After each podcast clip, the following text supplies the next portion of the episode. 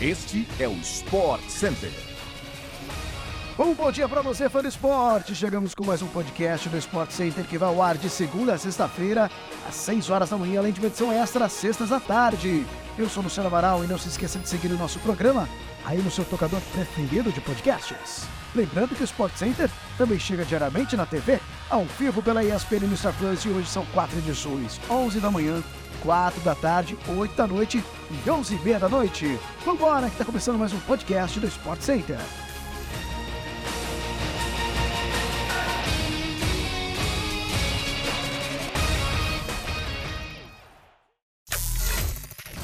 No primeiro treino, com os 23 convocados à disposição, o técnico interino da seleção brasileira, Ramon Menezes, esboçou nesta terça-feira a escalação para o amistoso contra o Marrocos, partida essa que será no sábado. Na atividade, Ramon indicou que deve montar a seleção com pelo menos dois estreantes: o volante Andrei e o atacante Vitor Roque, ambos presentes na conquista do Sul-Americano Sub-20 no mês passado na Colômbia. Pelo que se viu no treino, há dúvidas em pelo menos dois setores. No meio de campo, Lucas Paquetá e Rafael Veiga disputam uma vaga. Já na ponta direita, a briga fica entre Anthony e Rodrigo. Também não houve indicação de goleiro titular. Uma possível escalação do Brasil para enfrentar Marrocos tem Ederson, Emerson Royal, Éder Militão, Ibanhas e Alex Telles. Casimiro, André e Lucas Paquetá, Rodrigo, Vinícius Júnior e Vitor Roque. Ramon dividiu o grupo em dois, com meias atacantes de um lado e defensores de outro. O Brasil ainda fará mais três atividades antes do amistoso de sábado. No primeiro trabalho, na segunda, apenas 13 jogadores trabalharam com bola e não houve qualquer esboço de escalação. O grupo só ficou completo nessa terça com a apresentação do lateral direito Arthur. A escolha do próximo treinador da seleção brasileira é assunto entre os jogadores convocados para amistoso contra o Marrocos sábado. Em entrevista coletiva nesta terça-feira, o goleiro Ederson revelou que buscou referências sobre o italiano Carlo Ancelotti com atletas que já trabalharam ou que ainda são comandados por ele no Real Madrid. Ancelotti é o predileto do presidente da CBF, Edinaldo Rodrigues, que em abril viajará para a Europa para negociar a contratação do substituto de Tite.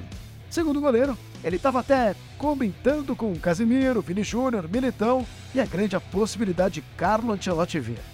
É claro, vamos em busca desse resultado, que é no caso a eliminação do Real Madrid na Liga dos Campeões, para ele vir o mais rápido possível. Foi assim que brincou o Ederson. O jogador do Manchester City seguiu falando o que falaram sobre ele é que é um treinador excepcional, que todos do grupo gostam e é um cara que tem uma carreira muito vitoriosa. É só olhar para o currículo dele. Veremos no futuro próximo se ele estará aqui ou não. Fecha aspas aí porque falou o Ederson. E o goleiro também contou de uma conversa que teve com o Pep Guardiola, que o comanda lá no Manchester City. Ele disse ter brincado com o espanhol sobre a possibilidade dele assumir a seleção, hipótese descartada pelo treinador. Presente nas últimas duas Copas do Mundo, Ederson deve começar o amistoso contra o Marrocos como titular. Além dele, o técnico interino Ramon Menezes convocou o Everton do Palmeiras e Mikael do Atlético Paranaense. O Corinthians pagará 6 milhões de reais para comprar Christian Barletta do São Bernardo. O clube ficará com 50% dos direitos econômicos. A informação foi confirmada nesta terça-feira pela diretoria. Restam ainda alguns detalhes burocráticos para o anúncio oficial.